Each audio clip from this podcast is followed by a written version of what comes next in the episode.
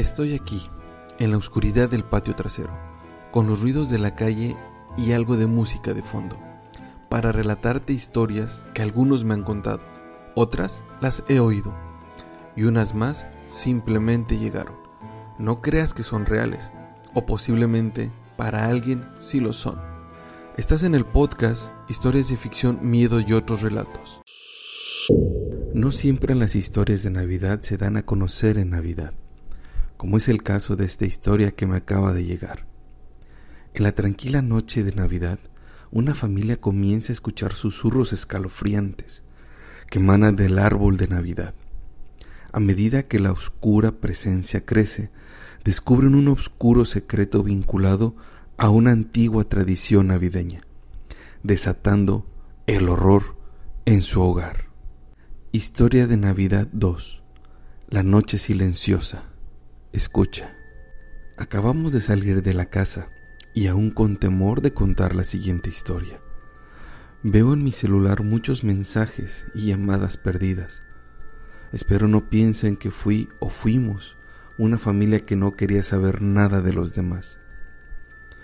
Todo empezó con el día que colocamos el árbol de Navidad árbol grande y frondoso, justo a la medida de la casa. Gran color verde, un olor de pino enajenante en sí mismo.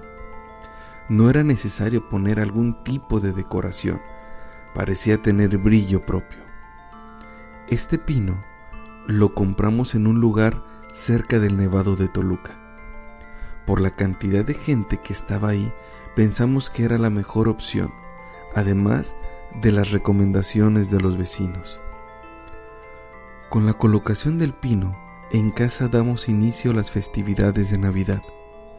Somos una familia de cinco, papá, mamá, mi hermana mayor, mi hermana la de medio y yo el menor. Es la tradición que todos participemos en la decoración navideña.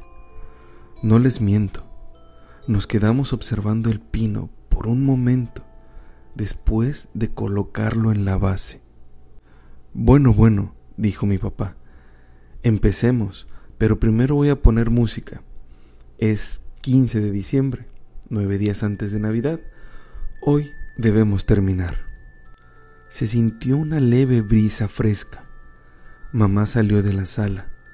Tenía un rostro algo extraño. ¿A dónde vas? le preguntó mi hermana a mi mamá. Voy por algo de ponche, creo. Sentí un poco de frío. Mi hermana le dijo, yo voy, mamá. Aún así, mi mamá seguía con un poco de frío después de tomar el ponche. De hecho, se fue a dormir temprano, aún sin terminar la decoración. Fue la primera en irse a dormir.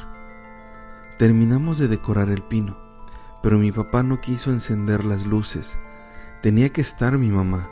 No la quisimos despertar, así que lo dejamos para el otro día. Mi papá subió a descansar. Mis hermanas y yo nos quedamos viendo películas navideñas. Tomamos chocolate y algo de pan. Teníamos la intención de hacer un maratón de Navidad. Para la tercera película, mi hermana, la de en medio, dijo, Papá, ¿por qué encendiste el árbol? Pero no había nadie. La volteamos a ver y le dijimos que solo estaba alucinando. Poco después dijo que se subiría a dormir. Empezó a tener más frío de lo normal, según nos comentó. No sé si seguir contando. Estoy algo desconcertado. Espero que lean este post.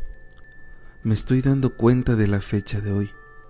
Hemos perdido la noción del tiempo. Confieso que después de que mi hermana de en medio se fue, Sentí miedo en quedarme solo. Por eso no me iba a mi cuarto. No entendía por qué mi mamá y mi papá se fueron temprano.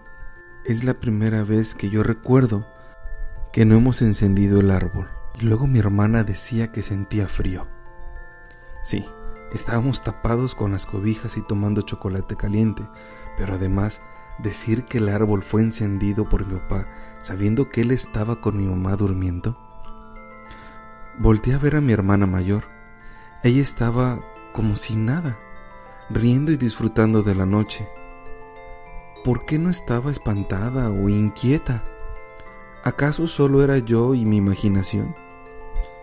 Desde que colocamos el árbol, la casa emanaba una vibra extraña. Al terminar la película, mi hermana mayor se fue a dormir. Se despidió aventándome una almohada y diciendo, ya vete a dormir. Y dejó la sala. Acto seguido, miré el árbol, luego su sombra, pero la sombra y el árbol eran distintas. No lo pensé, me fui directo a mi habitación.